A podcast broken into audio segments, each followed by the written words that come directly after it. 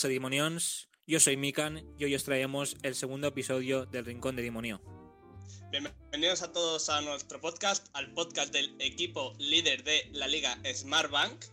Y antes de nada, comentar que en este podcast la sección de los tweets de la semana de momento no va a haber, principalmente porque eh, últimamente los seguidores del español están poco originales en los tweets. Eh, simplemente se, se, cagan en los muertos de la gente y, y luego pues, pues se, van a su casa, ¿sabes? Con lo cual, esta sección de momento... Sin embargo, a partir de ahora los juegos eh, serán un poquito más largos. Eh, también cabe destacar de que este episodio, eh, supongo que lo notaréis por el audio, no estamos presencialmente, pues no sé si, os acordáis de que hace unos meses pues hay un virus y eso y una pandemia internacional. Bueno, pues debido a eso hoy no hemos podido grabar, pero tenemos pensado que los siguientes, si es posible, grabarlos presencialmente, ya que el tema de. Dicho esto, eh, vamos a entrar en la primera sección, el postpartido, el top 3 jugadores y la situación en la tabla. Para empezar, me gustaría decir que el viento jugó, un papel importante en el, campo y en el partido. En la primera parte el, viento estaba a favor nuestro y se notó, y en la segunda parte también se notó, pero en contra. Claro, eh, y a mí me da la sensación de que en la segunda parte sopló más fuerte todavía el viento, ¿eh? Podría ser, sí, sí. Luego, eh, vamos a comentar un poco por encima las situaciones más importantes eh, como el partido. Para empezar, ese saque de banda en el que controla abdón de pecho y que se la cede a, a Maz, a Maz Ndiaye. Él sigue pues al lado de la, de la línea del área y que al final acaba disparando, pero se le va a tomar por culo.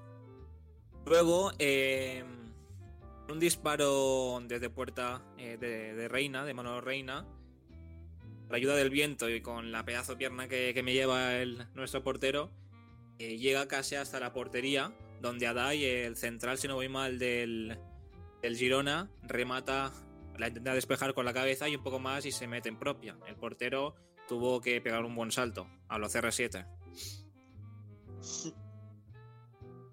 Luego ya vino toda una, bandada de, chutes, de ocasiones nuestras. Para empezar, eh, un potentísimo disparo de Oliván, eh, que viene de un córner y que acaba en otro córner.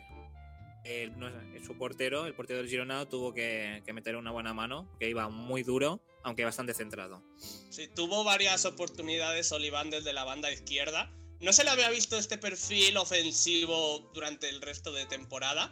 Eh, la banda izquierda era un desastre del Girona. Eh, o sea, la banda derecha suya, pero atacado por nuestra banda izquierda.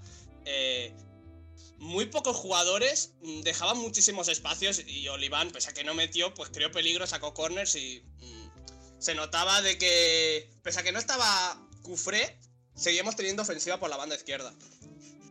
La verdad que esto no sé si fue gracias a Luis García, que lo planeó, o que simplemente se dio así.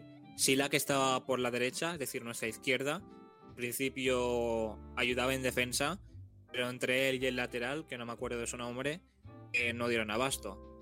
A mí, ya te digo, ah, es que a Oliván me gusta un montón y por partidos como estos, pues afirma lo que pienso eh, de él. Ya no solo defensivamente, sino que también mete unos centros, se conduce, no sé, no pierde ni un balón el tío y tiene un pulmón, un pulmón no, tiene cuatro, o sea, de locos.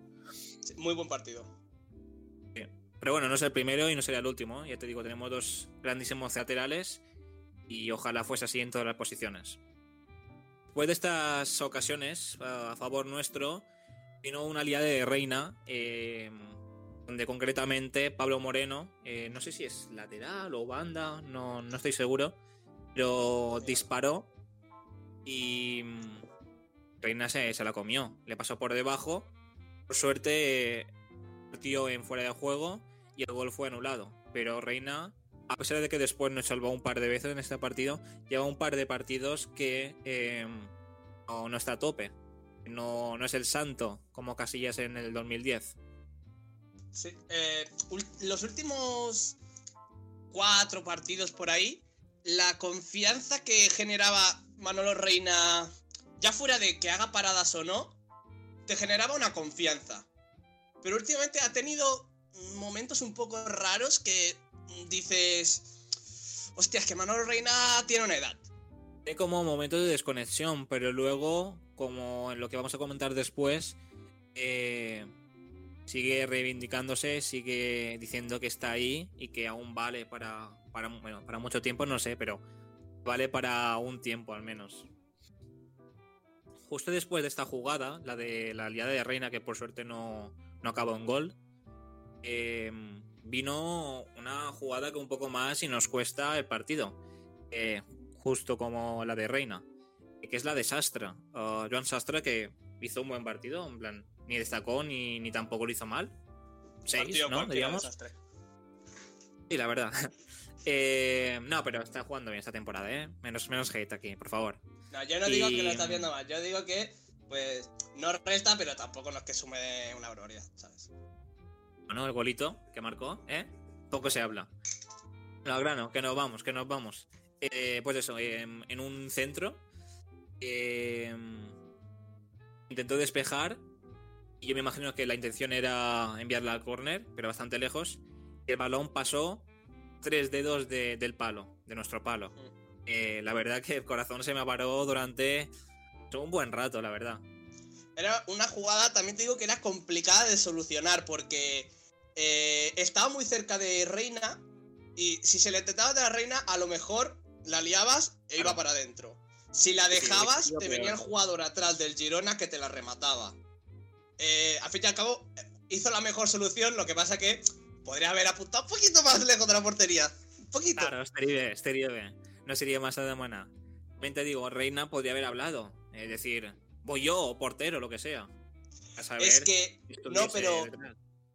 El balón estaba medio centrado y iba más hacia el delantero que hacia el portero. Vale, Es vale. que si la dejaba, remataba el jugador del Girona. Lo importante es que no acaba un gol. Tenemos la suerte del campeón, como tuvimos la suerte del, del equipo que baja el año pasado. Eh, por eso estamos líderes actualmente. Eh, dicho esto ya, eh, vamos a seguir un poco con las ocasiones.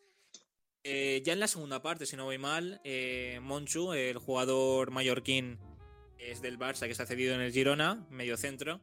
Luego un trayazo que flipas donde Manolo Reina se tuvo que estirar bastante y sacar un balón pues peligroso, ¿eh? Luego, eh, no sé si antes fue, pero Antonio Sánchez tenía más solo e intentó hacer una jugada por su cuenta que al final le salió fatal. Poco después, partiendo desde la derecha, se internó para adentro y sacó un chute eh, que iba al palo y que su portero eh, sacó muy bien. De las mejores jugadas que hicimos hasta el momento. Sí, sí, sí. Por lo menos que las de, de las que más peligro creo. que tuvimos muchas ocasiones, pero no tuvimos muchas que fueran de verdad, de estas que dices, hostia, aquí podríamos haber metido ya un par de goles. Tuvimos eh, oportunidades ofensivas, pero que no nunca se acababa de concretar la jugada. Hasta el momento no hemos nombrado a Dani, pero aunque no fue su partido más excepcional, eh, tuvo algunas jugadas que se fue de un par de jugadores, algún cañito cayó, eh, que, le encanta, ya lo sabemos, y que más tarde ya comentaremos. Eh, lo siguiente que pasó, eh, y es una putada para nosotros porque nos quedamos sin laterales ahora mismo. En el minuto 70, eh, Sastre se lesionó. Eh, tuvo que entrar Lago, si no voy mal. El partido Sí, anterior eh, fue madre mía. ruso por Fran y hoy, ayer, que lo estamos grabando el lunes, fue. ¿Fue? Así. Lago por, por Sastra. A mí no fue un cambio que me gustó demasiado. Luego, de todas maneras, comentaremos qué hará el Mallorca el próximo partido y a quién meterá de lateral derecho. Pero a mí la opción de Lago Junior es de las que menos me convence. Pero aquí no hubiesen metido a Russo. Ya lo comentaremos más tarde. No, vale, vale. Perdona, perdona. Ya acabando casi la, el partido, eh, Amaz recibió un centro, que no sé de, de quién fue, pero que iba medido, no lo siguiente. Intentó dar una volea a lo, a lo Abdón, aunque no de la misma manera. Y justamente le pasó nada a centímetros o milímetros de su bota, del pie derecho, y rebotó en su pie de apoyo. Lástima que no lo hubiese pillado. Por suerte, eh, acabó eh, marcando de otra manera más tarde. poco después de esto, a cabo de minutos, eh, Reina saca un hombro. Flipas, o sea, una actuación de reflejos que la verdad que es excepcional. Un disparo de Sila, mm, ya dentro del área, si no voy mal, escorado a banda, donde no puede, no reaccionar de, una, de ninguna manera, no puede sacar las manos, no puede saltar, y lo único que le viene por la cabeza, lo único que le pasa por la cabeza es levantar un poco el hombro y desviar el disparo. Aquí la clave de por qué Manolo Reina paró ese tiro es el buen posicionamiento, porque es un disparo el cual eh, la capacidad de reacción es mínima, con lo cual tiene que estar bien posicionado y, rezar porque el balón te pase cerca del cuerpo para poder rozarla. Y fue por lo que pasó, tuvimos suerte en esa ocasión. Entonces fue una combinación de colocación y de reflejos, porque al final puede estar bien colocado, pero si no reacciona rápido, como por ejemplo fue en el partido contra el Depor el, el día del ascenso, eh, no hace mm. nada. Fue una reacción, yo creo que instintiva, incluso diría, de Manolo. Sí, sí, sí, claro. yo creo que ni, no tuvo tiempo ni de pensar. Que va, que va, no tuvo tiempo ni de pensar, creo yo. Le salió, ¿eh? Y ya para acabar, ¿eh? que viene lo bonito, eh, el golazo, bueno, el jugadón de, de Dani, que arranca desde mucho antes del medio campo, se va de tres o cuatro jugadores, en una le hace una croqueta y le hace un pase a hueco eh, de locos a Maz. Por cierto, define de puta madre. Ya son cinco goles los que lleva este chico. Con cuidado, ¿eh? eh es, una jugada espectacular. O sea, em, típicas cosas de que a lo mejor el Mallorca de hace 3, 4, 5 años, esto no te lo hace. Eh, la capacidad de resolver el partido en los últimos momentos, yéndose de esta manera, poniendo el pase perfecto. Y la definición de Amaz que dices, estaba solo contra el portero. Mm, sí, pero creo que se la mete por debajo de las piernas, ¿eh? eh no, pasa por al lado. O le pasa por al lado. Pues esto, cualquier jugador de hace 3-4 años del Mallorca um, la envía al cuerpo del portero. Pero segurísimo. Segurísimo. Agua. Es que tenemos muy buena plantilla. Y yo aquí quería añadir eh, que este, bueno, que este ya es la segunda vez que ganamos últimos minutos. Golazo de Abdón y ahora jugadón y gol de, de Amaz. Este partido, no sé por qué, recuerda un montón al partido de cuando estábamos en segunda, el año del ascenso, contra el Deport, con ese golazo de Lago. No sé por qué, era, era un partido. Mira, Deport en ese momento estaba lejos del ascenso directo, no estaba en playoff, si no voy mal, y el Girona eh, está a 15 puntos, si no voy mal también nosotros, a 12 directo. a 12 del ascenso directo y eh, a un par del de playoff, si no veis mal. Entonces, era un partido que a mí, mm, ya no, no por datos, sino por sensaciones, me parecía, no sé, era muy parecido, ¿no? Y la verdad que me, dio la misma sensación y la misma, la misma confianza. Con ese golazo de Lago en aquel momento y con el jugadón y el golazo de mm, Maz. Hombre, a mí me recuerda bastante más también de hace dos años, pero el Mallorca Sporting. El pues gol de Alex López en el último minuto. Eh, muy parecido, porque dices, hombre, el empate no está mal, ok, pero el gol en el último minuto eh, te, te, da una sensación increíble. Y dices, esto es uno de estos partidos que luego a final de temporada te acuerdas. Claro, pero el Mallorca Sporting fue ya cuando quedaban ocho partidos a lo mejor. Ya, no, ya, ya, ya, ya. Mallorca, ya Mallorca. Pero son, ya un rato. Son de esos partidos que ganas al final, que te cuesta muchísimo y que luego los puntos, un punto más, un punto menos, dos puntos más, dos puntos menos, se notan. Sí, sí, sí. Y además este año estamos ganando eh, a todos los rivales directos. O sea, es una barbaridad, son 48 puntos. Ya luego hablaremos más en detalle pero la verdad que es que es una locura, tío. Es una locura. Y ya luego, para finalizar esto, queremos comentar la hostia terrible que se marcó, se pegó Luis García con su segundo. Al celebrar el gol, eh, saltó encima de su segundo entrenador, los dos cayeron. Eh, y yo creo que, se, va, se va a volver viral esto. Lo han subido en, tanto en YouTube como en Instagram y tiene bastantes miles de reproducciones. Me parece espectacular es muy gracioso y orgulloso de que sea mi entrenador, porque ves cómo lo celebra, ves cómo lo siente el Mallorca. Eh, la verdad que me encantó. Este es mi puto entrenador. Claro, esto, de todas maneras, eh, Si vais al Twitter del Rincón de Demonio, veréis que está retuiteado. Es, esa escena es espectacular. Es... Luego en rueda de prensa lo comenta y dice: Al pobrecito lo he matado, no sé qué. Muy, muy bueno, muy fan. Muy fan de este tipo de cosas. Dijo que habían hecho el ridículo, pero bueno, yo creo que vale la pena. Este es el típico frame, el típico vídeo que meten en el documental del ascenso. ¿O no? Vaya.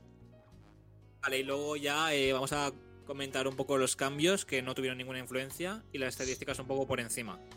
Cuanto a cambios, entró eh, lo que hemos dicho, bueno, primero de todo, en Boula por Antonio Sánchez, tenía amarilla en 71. Boula no pudo hacer mucho, la verdad, como ninguno de los otros cambios. Luego Lago por Sastre, que ya hemos comentado antes en el 73, por lesión. Febas y Cardona por Salva y Abdón, en el 77. Tampoco pudieron aportar mucho. Cardona en principio no tenía que entrar en el partido, solo Luis García lo dijo en la previa al partido, solo iba a entrar si fuese necesario. En ese momento íbamos 0-0. Eh, bueno, valió la pena. Y por suerte no se hizo nada al final, no, no recayó de ninguna, de ninguna lesión ni nada. Y en cuanto a estadísticas, eh, un repaso rápido, ¿vale? Tuvimos un 54,4% de posesión, algo que no suele ser normal, porque a pesar de tener control, este equipo no suele tener la posesión. En la primera parte nos los follamos entonces, eh, tiene más sentido esta, esta, cifra. Aunque en la segunda no fue tan, tan asedio, incluso estuvo más igualado. ¿eh? Luego, 13 tiros. Y de esos 13, 7 a puerta. Not bad, la mitad. Hicimos 13 faltas. La verdad que fue un partido, tanto para ellos como para nosotros, bastante trabado. Muchas pausas, muchas faltas. Sí. con amarilla, pero que paraban el juego. ¿eh? complicado. Y luego sacamos 7 corners a favor. Es una cifra ¿eh? que ni tan mal. Ya por último, eh, relacionado a esta, mm, esta sección, eh, esta vez yo hice el top 3 de jugadores. me costó la verdad porque fue un partido donde creo que brillaron bastantes, bastantes jugadores. Luego, Cara, tú me das tu opinión. Aquí he puesto 3 y luego también he hecho alguna mención especial porque me sabe mal dejar a algunos. Puse primero de todo a Salva Sevilla por la gran primera parte que hizo. Lo vi que yo no sé si es porque lo, lo presionaban mal, pero cada vez que, giraba el balón, o sea, cada vez que tocaba el balón, se podía girar y arrancaba, metía unos pases y, unos regates. al final, toda la, toda la parte ofensiva pasó por el lado izquierdo y Brian Oliván eh, lo notó.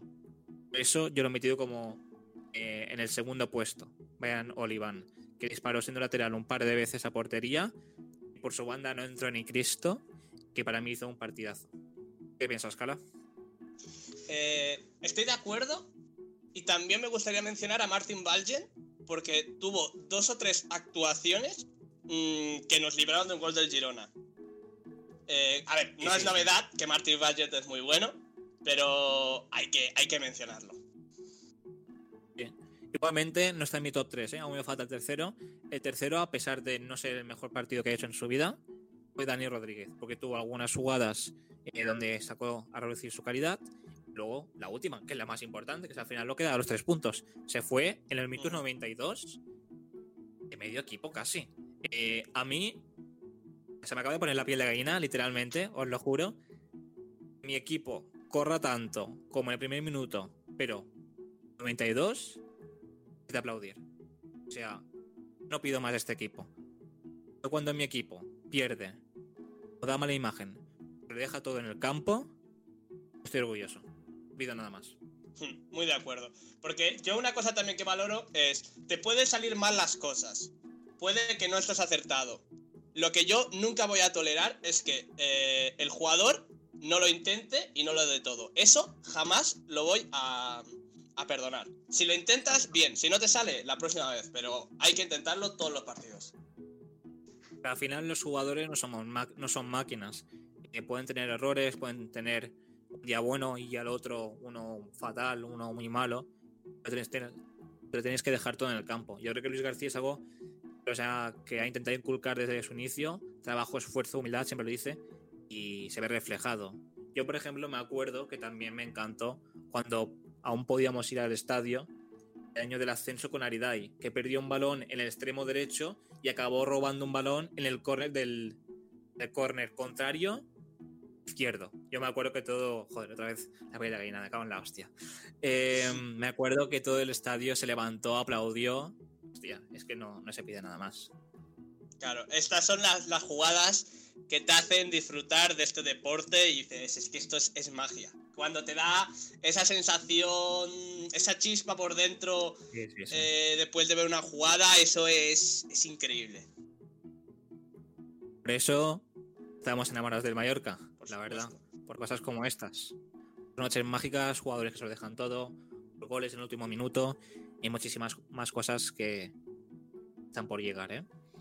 Y ya luego para acabar, eh, de verdad, una mención especial a Abdon, que creo que también hizo un partidazo. Eh, está a tope, ya no es que no, ya no es que solo marque goles, es que da asistencias, es que entró muchísimo en el juego. Incluso ya es que baja los balones de arriba. Parece Budimir, parece Alex Alegría, parece Alex López. Es que remata los balones que les tira Manolo arriba. No es que sea precisamente alto. Que lucha, que presiona. Que saca buenos pases. No sé, a mí me parece que hizo un buen partido. O Galarreta, en su línea, no es el mejor partido que haya hecho, pero espectacular también. Y los centrales, ya lo hemos dicho, tanto Rayo como Valgent, locos, o sea, de locos. Ya no, es que no pido nada más. Espectacular. Siempre cumplen, siempre, siempre, siempre. Tremendo pajote. Y después de esta jornada, la clasificación queda con el Mallorca eh, primero, con 48 puntos, 3 de diferencia con el Español. Que el Español, eh, vamos a comentarlo un poco por encima, perdió su partido contra el Rayo Vallecano. Se puso por delante 2-0 en la primera parte. Y en la tercera parte le, remontaron, le metieron un 0-3 en la segunda parte y acabaron 2-3. Eh, el partido yo lo vi. La primera parte, el Rayo un montón de fallos que, dices, no sé cómo nos ha metido cuatro ya. Porque un montón de pases fáciles fallados, eh, no se enteraban entre ellos mismos, era un desastre. Pero la segunda, eh, les cambiaron el chip por completo y se metió un golazo. El, calvo ese que nos metió un gol en la primera jornada, ese tío es buenísimo, tío. Eh, metió un golazo. Luego, el tercer gol fue increíble. Porque no, no, tú lo has visto el tercer gol. No, yo no veo, ni vi el partido ni vi el resumen. Pues, pero ya, ya me va bien con el resultado. Te lo voy a, te lo voy a contar. Eh, estaba, era una falta desde. Era una falta más o menos lejana, ¿vale? Y estaban dos jugadores en la barrera. Uno de ellos era en barba. Y el árbitro, eh, no sé qué le dice de los pantalones, yo que sé, a lo mejor. Eh, cat, o yo que sé qué le digo. y, se, tiene que, se tiene que ir a, a cambiárselo. Eh, y mientras se lo va a cambiar, eh, claro, para volver a entrar, el árbitro le tiene que dar el ok. Con lo cual, el Rayo ya empezó la falta, o sea, la, sacó, la sacó jugando, de hecho. No, no, no hizo un centro, la sacó jugando. Y claro, eran dos jugadores que tiraban la falta y solo había un jugador en la barrera. Se fue con el jugador que no tenía un balón, por, por, alguna, por alguna razón. Dije, voy, voy a por el del balón a por el otro. Dijo, a por el otro. Y, y metió un zurriagazo y la metió. También te digo, el portero español ayer estuvo bastante flojo, ¿eh? Porque había balones que podía haber parado. Yo me metí en el. Justo hoy, hace una hora o dos, me he metido en el Instagram del español para ver qué decía la gente. Que al parecer son muy chaqueteros. Cuando ganan de puta madre, cuando pierden, nada, no quieren saber nada de su equipo. y pedían la dimisión de Vicente y que, y que Diego López se fuera al carré. es que al fin y al cabo, eh, la presión que tiene el español se nota. Eh, lleva 45 puntos en 23 partidos. Es decir, es un buen puntuaje. Pero es que, claro, eh, el nivel de Mallorca y Almería, pues está, está al mismo. Es que están al mismo nivel. Mm, pero no creo yo que sea culpa de Vicente Moreno, no, por lo menos no, no, del todo, porque hay acciones en las que los jugadores no hacen lo que tienen que hacer. Para que, que lo entendáis, de fútbol, eh, un canal de YouTube donde habla de fútbol, actualidad. Eh, uno de ellos, Juan Arroita, eh, dijo que para final de temporada el español solo iba a perder tres partidos. Ahora mismo, um, acabada ya la primera vuelta y con dos partidos de la segunda vuelta, lleva seis partidos. Para que veáis dónde estaban las expectativas. Yo lo sabía, yo sabía que el español iba a arrasar. no están acostumbrados a la segunda, se está notando. Y de hecho lleva, en los últimos cinco partidos, ha ganado dos y ha perdido tres. O sea, ha perdido, lo que digo con la Roita, la ha perdido cinco partidos. es que son unos gafes, tío. Menos mal que no hablan de Mallorca, me cago en la hostia. Bueno, hablaron cuando, ah, cuando ascendimos y viste lo visto, que hijos de puta. Porque al hablar y nos gafaron, bajamos. Claro, claro que sí, hombre. Eh, el otro que está en la batalla, que es el Almería, que está tercero, empatado a puntos con el español. 45 puntos los dos, lo que pasa que el español, eh, de diferencia de goles, tiene 5 puntos más. Que ganó 3-1 al Castellón. Le empató al Castellón 1-1, pero luego, pues, el Almería demostró su poderío y al final, pues, ganó 3-1. Marco Sadik. Me acuerdo que vi una. No sé si un artículo o yo qué sé, o, o por Instagram, y que, el, que el pavo decía: eh, Sadik, el jugador ese que parece un desgarbado, lleva ya 11 goles el tío, que parece que no hace nada, que no se mueve, pues toma, toma golito. Uno más, uno menos, da, lo típico. Es que tú, tú lo ves y dices, tiene una constitución rara. Eh, No sé si tú has visto, eh, ¿cómo se decía la película? Eh, Capitán Phillips. no lo ha visto. Pensar en, en uno de esos, bueno, lo tienes que mirar. eh, uno de esos que entraron en el barco eh, para robar dinero. Esto no es racismo, a ver. Nos estás metiendo en follones. Entramos ahora en la sección de noticias y empezamos hablando con el fichaje que ha hecho oficial hace poco el Mallorca, Álvaro Jiménez. Esta temporada de momento lleva 11 partidos jugados y ha metido dos goles contra el Elche y contra el Barça. En la 2011-2012 jugó con, con el Mallorca eh, a las órdenes de Caparrós y jugó 16 partidos y metió dos goles. No es un jugador que yo tenga muy visto, pero me he informado un poco y por lo que veo es un perfil tipo lo que, lo que hemos dado hace poco, ¿no? Que es Alex Alegría o Alex López, que está lesionado. Es un jugador rematador que de cabeza va bastante bien.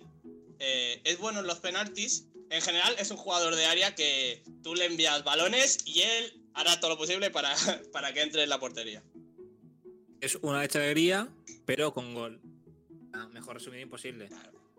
En su etapa en el Mallorca, cabe decir que él jugaba en el filial y que a veces lo subían. Por eso eh, pues, marcó un montón de goles. Luego se fue al Elche, se fue al Almería, si no me mal, donde Mira, se le sacó. Ha pasado por, por el Elche, por el Alcorcón, el Almería, donde fue su mejor campaña, Mallorca B, Cádiz, Birmingham. Ya está. Espectacular. Eh, Increíble. la Almería, temporada de 2018-2019, que fue la del ascenso, eh, marcó casi 20 goles. 19 goles y una asistencia. En liga esto, ¿eh? Dejando ese tema y viendo cómo está la situación, volverá a haber público en Somos hasta la temporada 2021-2022. Eh, me imagino que el dinero que dimos para poder ver los partidos actualmente, o sea, esta, temporada, eh, para el carnet de socio, me imagino que no lo van a devolver. Veremos qué pasa. Y bueno, a rezar para que todo se vuelva a la. para que todo vuelva a la situación normal, la de, la de toda la vida, y poder ver a nuestro Mallorca otra vez en Somos. Me imagino que darán opción tanto de devolver el dinero como de eh, hacerlo efectivo para la siguiente temporada. Esta es de las peores Sí, noticias que- que... hay, ¿eh? Esta es terrible. Sí, es una putada. Mira, el- a mí me jodería mucho. A ver, que mejor si subimos, pero no haber visto ningún partido en directo el año que subimos, tío. Del segundo año del ascenso. Es una putada, pero bueno, mira, más, lo que hay. más con el temporada El que estamos lo hizo. haciendo. Sí, Que sí, hemos sí, comido bueno, mucha mierda en Somos, ¿eh? Vaya que sí. Dejando de lado Somos, eh, resulta que el Mallorca está a punto de batir el récord de victorias a domicilio en toda su historia. Partido solo, igualarlo, aún falta toda la segunda vuelta, o sea, tócate la polla. Muy bien lo estamos haciendo esta temporada. Fatal lo habíamos hecho hasta ahora.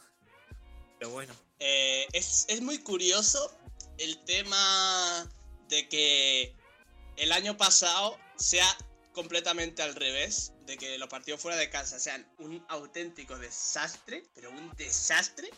Y este año no hemos perdido todavía ni un partido fuera de casa.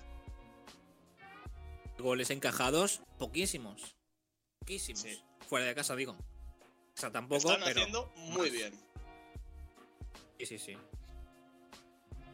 Otra noticia que me sorprendió eh, y que la verdad que me ilusionó un montón es saber que Salva Sevilla rechazó una oferta de China. Una oferta eh, suculenta, ¿eh? Donde se maneja aquí money. Al principio, eh, según leí, dijo que el Mallorca había dado mucho, se sentía como en casa, que como mínimo le gustaría estar un año más en, en esta su casa, en Mallorca, con la afición, ganando.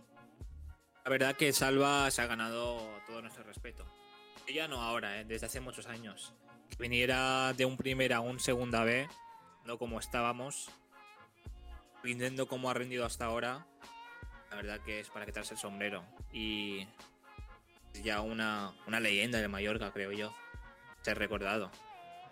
No solo por lo que ha hecho, sino por cómo ha hecho y cómo vino otra noticia es que Galarreta es el jugador más determinante de toda la competición. Ojito con el dato, porque eh, con Galarreta en el campo llevamos 13 victorias, 5 empates y solo una derrota. Y lleva 3 asistencias, igual que en Boula. Y no es que sea solo más determinante de nuestro equipo, sino de toda la competición, ¿eh? Está marcando una temporada. Yo que el año pasado, según me han contado, no hizo tampoco una espectacular temporada, ¿eh? este año parece ser que los compañeros o que el juego, yo deseo, el rendimiento personal por situaciones familiares o lo que sea, están haciendo que dé su mejor versión eh, hasta la fecha. No sé quién es que dijo eh, que Galarreta era un jugador de, de, primera, que resulta que las lesiones lo frenaron bastante. No sé si fue Luis García o algún compañero, pero estoy seguro de que alguien lo dijo. Y eso que los últimos dos, tres partidos que ha jugado, no ha tenido un peso muy importante en el partido, pero sin embargo, si te fijas, siempre que recibe el balón, hace que el juego continúe y que el balón vaya para arriba. O sea, no es necesario que tenga mucha presencia, porque siempre igualmente lo va a hacer bien. No pierde balones, los balones que pasa son para atrás, no son para el lado, son siempre intentando crear algo diferente, intentando aportar. Eh, dando sentido al juego. Es un jugador, al principio yo no pensaba que iba a tener este nivel, que me tiene enamorado. O sea, me tiene enamorado. Y ya luego para acabar, eh, queríamos repasar los lesionados eh, que tenemos actualmente. Estaba Baba, que en principio le queda un par de semanas, Fran, que también en un par de semanas estará, y. A estos tres se les ha sumado ahora Joan Sastra. ¿Qué haremos con el lateral derecho? Pronto lo sabremos. Yo no, sabía que Sellar estaba lesionado también. Sí, sí. Ahora pasamos a la tercera sección, la de rumores. De, para empezar, vamos a hablar de Enzo Lombardo. Jugador, si no veo mal, de la cantera, o como mínimo que lo fichamos jovencito. Eh, tres ofertas de segunda y una del Racing. Eh, todas en formato de cesión. De momento no se sabe nada, no hay nada oficial. Y eh, veremos qué pasa con él. Es un chico eh, que tiene mucha calidad. El problema es que ahora mismo está lesionado. Pero es un jugador que yo creo que tiene futuro. No sé si en el Mallorca, pero tiene futuro seguro. Es francés, si no voy mal, ¿no? Y el año pasado jugó en el Racing. Tampoco hizo números espectaculares, pero creo que su juego era importante para el Racing, a pesar de, de su sí, sí, importante. El otro es Mollejo, el jugador que está cedido ahora mismo en el Getafe, que en principio, eh, a las horas que estamos grabando este podcast, em, el Getafe está poniendo trabas para que salga porque se tiene que desvincular de la cesión del, equipo para venir a Mallorca. En principio, eh, éramos el plan B. Tenía ofertas, estaba esperando ofertas de primera, no sé si llegaron, pero luego se decidió para, para ir a un equipo de segunda en principio el Almería era el destino que quería, quería, donde quería jugar. Pero en los últimos días la cosa ha cambiado y se ha decidido por el Mallorca. Ahora mismo, a día 1 de febrero, a las 12 casi media, em, el Getafe ha puesto trabas, como, bien ha dicho Cala. Veremos qué pasa con él.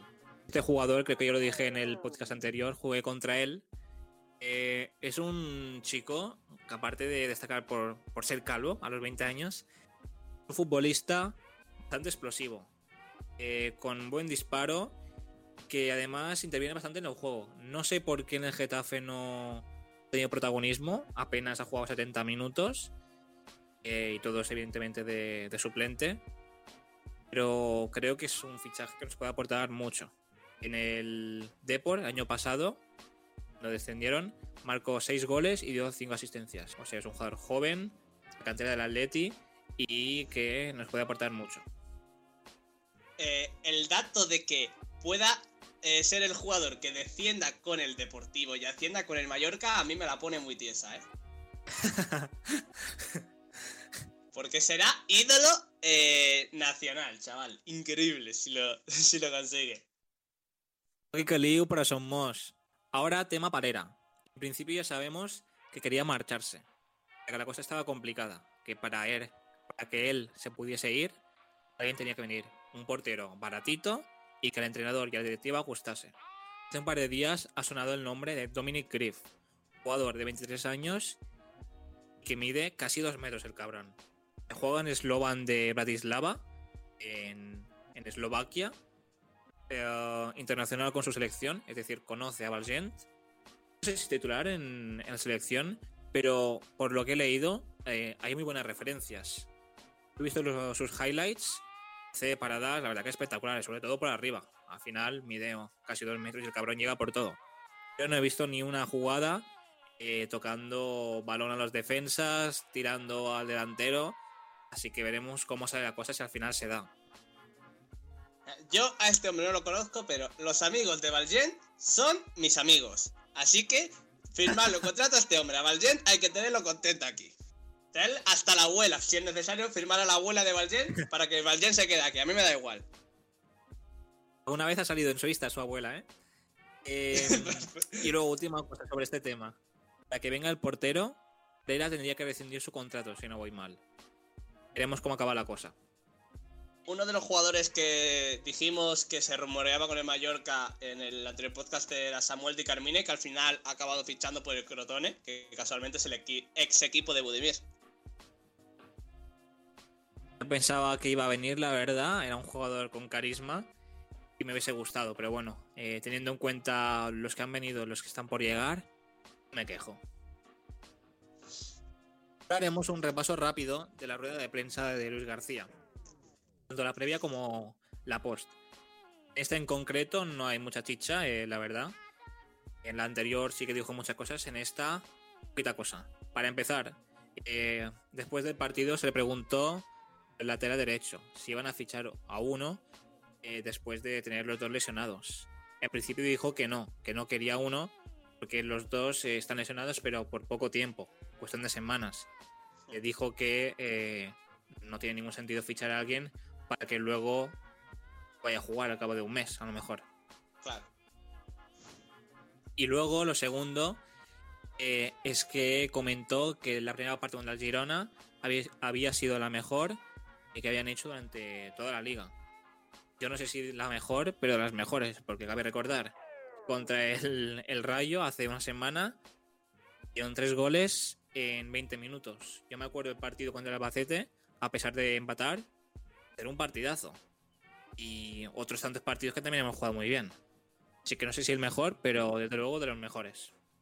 Yo tampoco no sé si es el mejor, porque me acuerdo de el partido contra el Castellón, que también hicimos unos 15 minutos espectaculares. En general, el Mallorca se le da bien empezar los partidos. Así que no sé si es el mejor, pero de los mejores posiblemente.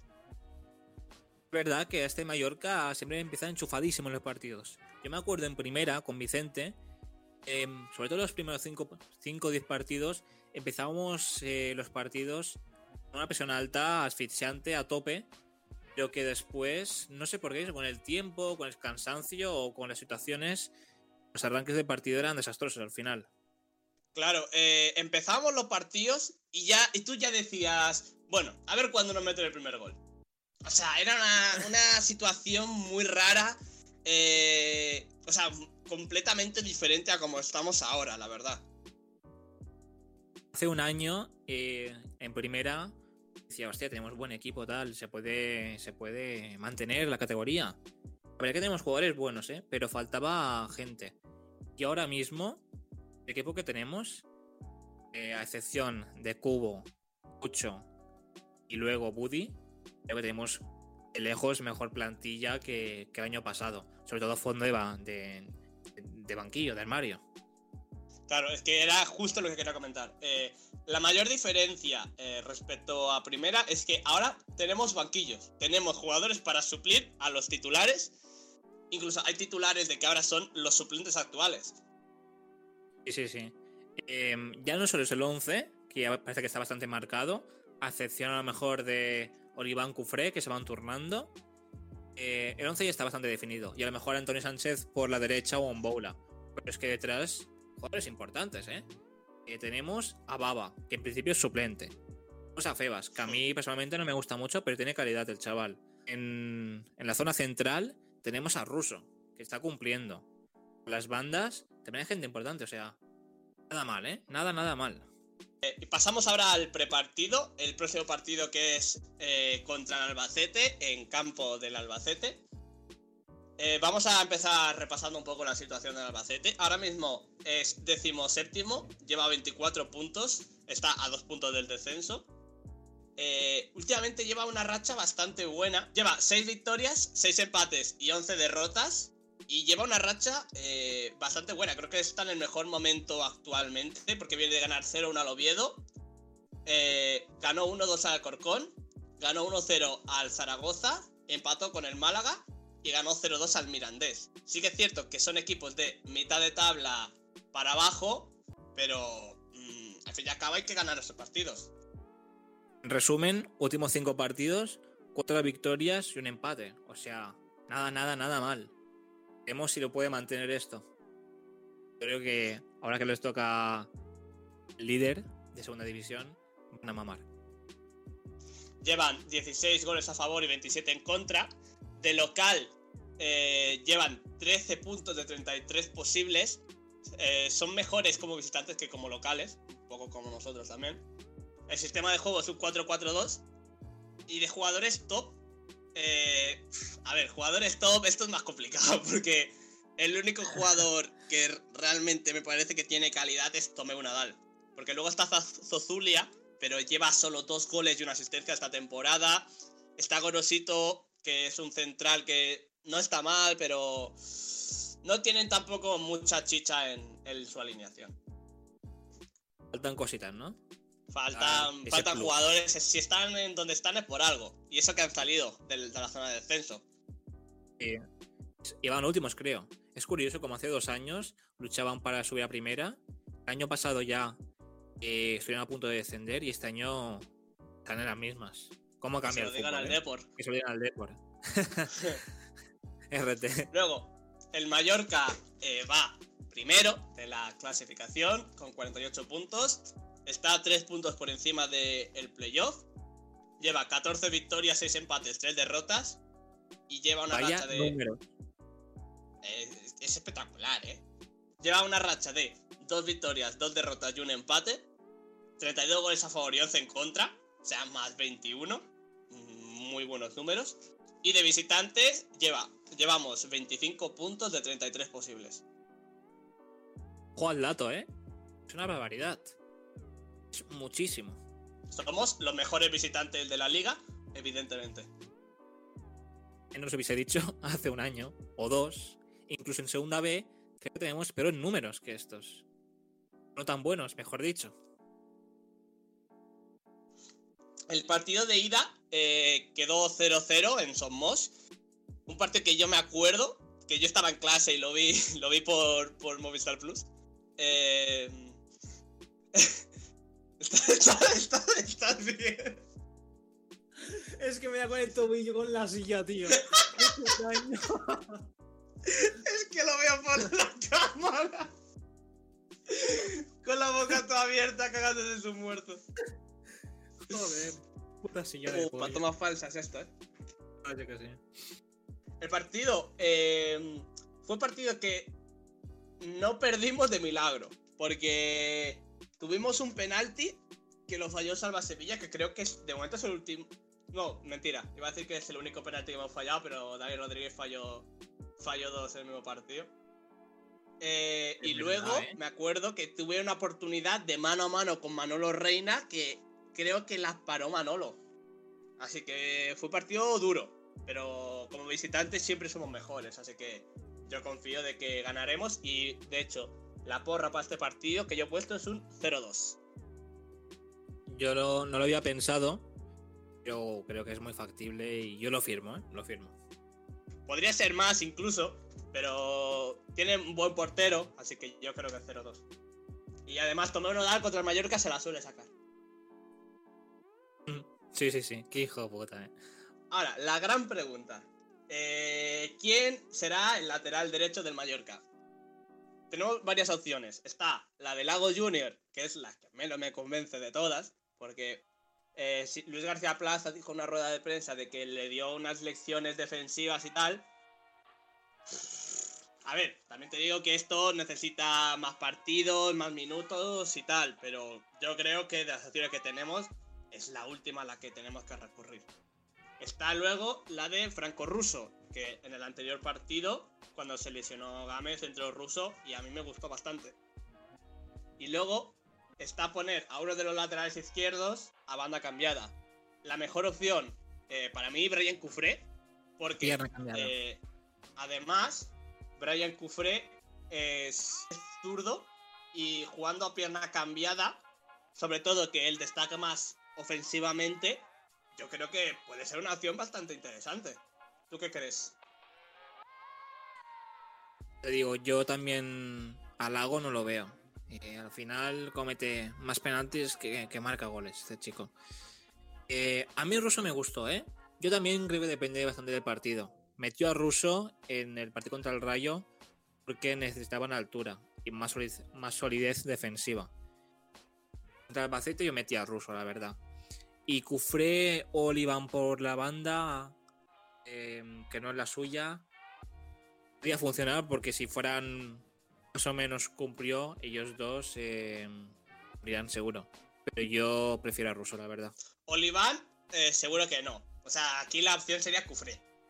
Que a mí me, gus- me gustaría verlo. ¿eh? Yo creo que lo podría hacer bien porque, no sé, o sea, para rematar a él le va mucho mejor. Y ya vimos eh, eh, en un vídeo de YouTube que, joder, el tío es bueno, ¿eh? Chutando. Al ser zurdo y jugar por la derecha, podría meterse para el centro y sacar alguno de sus increíbles disparos. Pero bueno, yo sería mi segunda opción. Luego también podríamos sacar gente de la cantera, que no sé si os acordáis, pero contra el Levante, ahí en Málaga creo que fue, bueno, durante la temporada, eh, vinieron dos chicos, uno que se decía Quintana y otro que se decía Redondo, si no, si no voy mal, a jugar a lo mejor 20 minutos. Dejarán buenas sensaciones. Ahora, de aquí, que puedan jugar y tener confianza es otra cosa. Por ejemplo, Iván Bravo me parece un muy buen jugador. Y se notó en el primer partido que falta algu- alguna cosita, ¿eh? sobre todo tema defensivo. Al final el gol vino por una mala cobertura suya. Creo que esto es lo que marca un buen defensa o no. Esos pequeños detalles. Al final todos saben centrar súper bien, todos saben conducir, eh, tienen unos pulmones de caballo casi. Entonces son esos detalles lo que marcan la diferencia. Y pasamos a la sección de curiosidades y feed stories de las cuentas del Mallorca. Empezaremos con las curiosidades. Y resulta que durante esta semana, eh, Nunes cumple 15 años desde que debutó con el Mallorca. Ocho temporadas y media eh, en las que rechazó ofertas de equipos más importantes y dando mucho más dinero. y Que a pesar de esto se quedó. Un referente, ¿eh? Es un jugador que claramente representaba eh, un capitán del Mallorca. Era, era carácter, era fuerza, te generaba muchísima confianza. Yo le tengo muchísimo cariño a Nunes. Sí, la verdad. Y si no voy mal, a veces iba convocado con la selección portuguesa, ¿no? CR7. Sí. Luego, eh, por redes sociales, el exjugador del Atlético Baleares, eh, Juan Carlos, pegó unas buenas rajadas contra, contra Atlético de Baleares, ¿eh? Dijo que la organización del equipo y demás cosas era de nivel regional, cosa que tampoco nos sorprende, la verdad. Por otro lado, eh, Pep Luis Martí mítico jugador del Mallorca, estaba entrenando al Leganés, fue destituido. A este chico, bueno, a este hombre no le salen las cosas. Ya perdió la final de playoff contra nosotros con el Deport y fue destituido. Al Leganés no acaban de salir las cosas y lo, también lo han, lo han echado. Con el Tenerife también lo echaron. Parece que le falta ese punto de suerte. Vemos dónde Eh, recalca esta vez. Es un entrenador que está empezando, que pese a que tampoco no tenga malos resultados del todo, ha tenido equipos bastante ambiciosos. Eh, el Depor la temporada anterior, el Leganés esta temporada, incluso había gente de que cuando echaron a Vicente Moreno querían a, a Martí. Yo creo que le, pas, le falta todavía pasar por un equipo más de media tabla, donde asentarse, coger conocimientos, experiencia, porque yo creo que, a ver, al fin y al cabo es normal de que si tú recibes una oferta a un equipo bueno vayas, pero eh, profesionalmente yo creo que debería empezar con un, con un equipo más normalillo y luego ya, si eso, ir subiendo el nivel. No coincido, la verdad. Luego, Budimir eh, esta semana le marcó dos goles al Granada. Este lo comentaba más que nada para hablar sobre el tema Budimir. Eh, los Asuna tiene una opción de compra de 8 millones. De momento no es eh, titular indiscutible en los Asuna. Es posible de que no, es decir, a no ser de que ahora se ponga a meter bastante más goles, yo creo que no la van a ejercer la opción de compra. Con lo cual, luego se te quedaría un tema complicado. Porque a ver qué haces con Budimir, porque si no recibes ofertas, meterlo en la plantilla, tema complicado. Buddy, yo creo que ya es imposible que vuelva a jugar con nosotros. El cuerpo técnico, la afición y creo que incluso los jugadores están dolidos. Entiende su decisión de no jugar, en plan, de irse de- del Mallorca porque quería jugar con su selección para la Eurocopa, pero las maneras. Entonces yo creo que en el Mallorca no tiene futuro y espero que alguna que llegue alguna oferta suculenta por él y podamos, podamos sacar un buen dinero para fichar sustituto. Igual o mejor. Es que antes no tuvo. El problema es que no tuvo las formas. Porque tú te puedes ir, puedes decir, joder, yo quiero estar en un equipo de primera tal. Pero. Nunca sabes cómo van a pasar las cosas. Si te vas cedido, como ha pasado, luego vas a volver. Y luego, si no recibes ofertas, se te complican las cosas. Si hubiera sido de una manera más formal del equipo, pues tendrías todavía una oportunidad de a lo mejor volverte a integrar, porque el Mallorca es posible de que suba a primera. Y Budimir, esto en principio tendría que haber sabido, dice, oye, el Mallorca lo- eh, puede subir a primera. Eh, puedo volver a este equipo. Mm, puedo ir a la selección estando en Mallorca. Yo creo que se equivocó muchísimo. Ese es, el problema, se equivocó mucho. Sí. Pero bueno, este ahora mismo no es un problema del que preocuparse. Ya veremos qué pasa con él a- en verano, cómo solucionamos las cosas.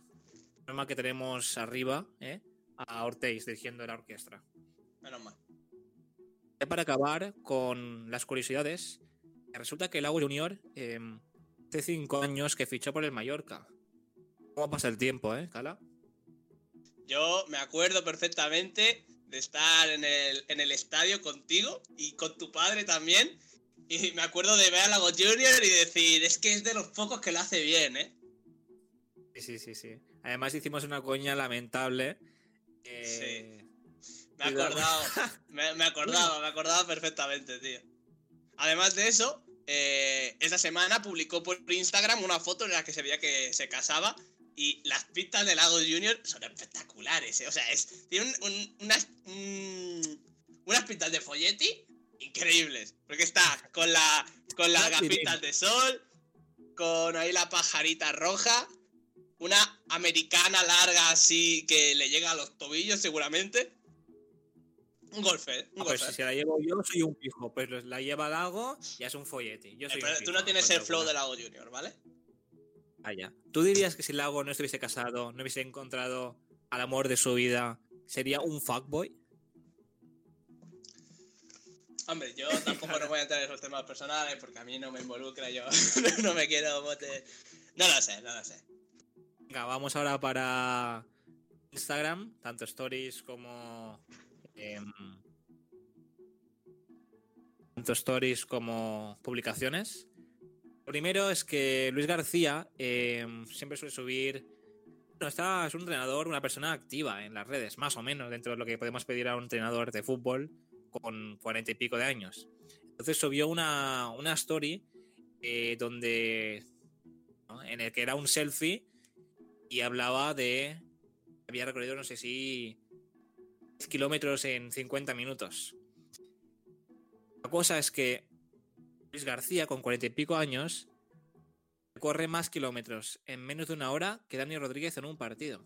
Tócate Ojito, la eh. polla. Ojito, Tócate la polla. que, que a lo mejor el lateral derecho que tenemos que poner es el Luis García Plaza, ¿eh? No Para que, se te cae, recorra tío, la que banda. Que se come al segundo entrenador y se, se cae la tenemos liada. Liada, liada.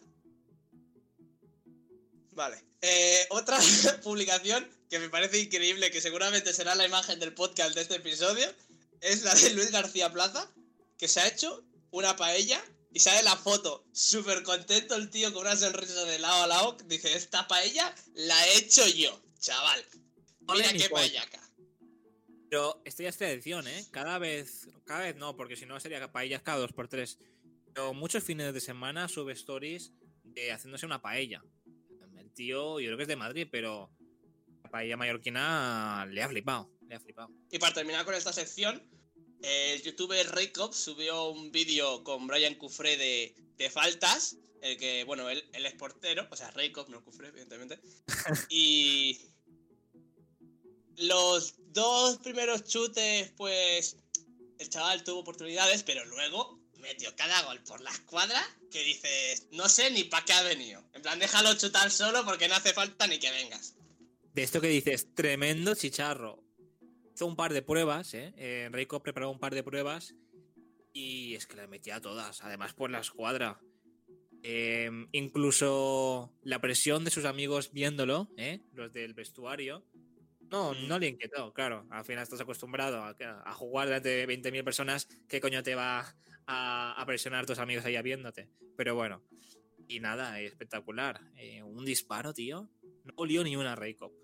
Por cierto, así como dato, está a punto de llegar al millón de suscriptores. Mola porque da mucha visibilidad a, a nuestro equipo. Ya lo hizo Cubo en su momento. Con cosas como estas, eh, ayuda muchísimo. La verdad que toda la zona de marketing, audiovisuales, contenidos y etcétera de Mallorca está a tope. Incluso hicieron un making of, un making of de cómo se hizo el vídeo. O sea que de locos. Vamos a repasar eh, los resultados del Mallorca B y del el equipo de la y la Liga. El Mallorca B eh, esta semana, es decir, respecto al anterior podcast, porque por eso hay dos partidos, porque se jugó justo el día que hicimos el podcast.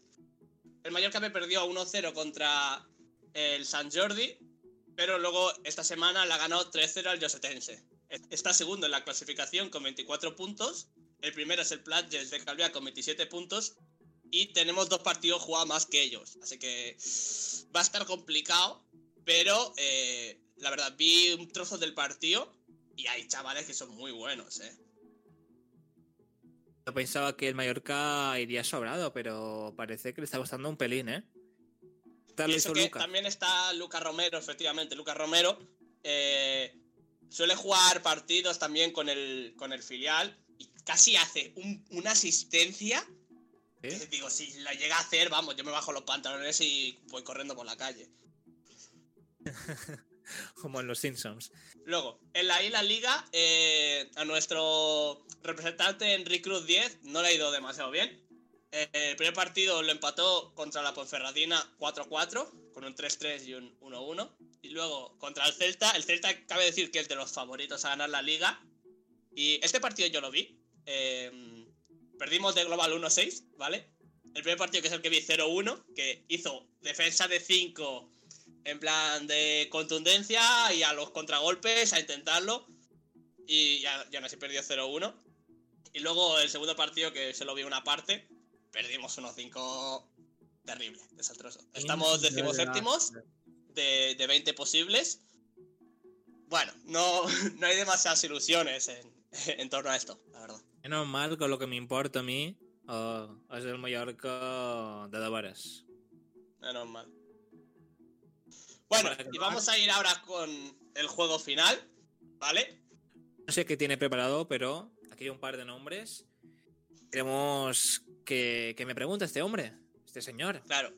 Eh, es decir, él ve los nombres porque lo hacemos en documentos de Drive y eso, y luego lo pasamos a un nuevo genérico para tener el guion. Eh, por eso Somos los unos profesionales. Luego, eh, tengo cinco nombres preparados. Y, Miguel Ángel, tú te- me tienes que decir la edad que crees que tiene. Tienes dos oportunidades, ¿vale? En- si la fallas, te digo más o menos. Y en esa segunda oportunidad ya tienes que acertarlo.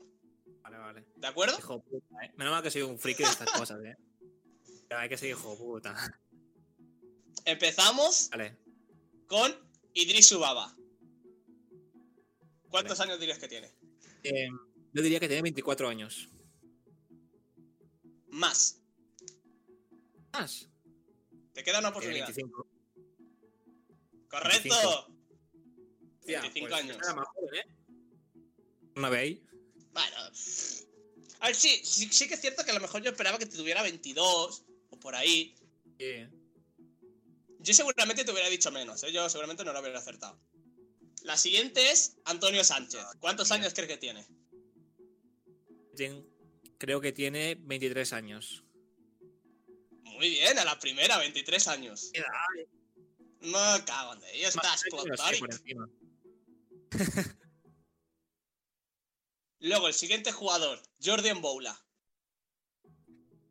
Jordi. La gente dice en Bula. Yo no sé si es en Boula o en Bula, pero bueno. Tiene 20 Jordan años.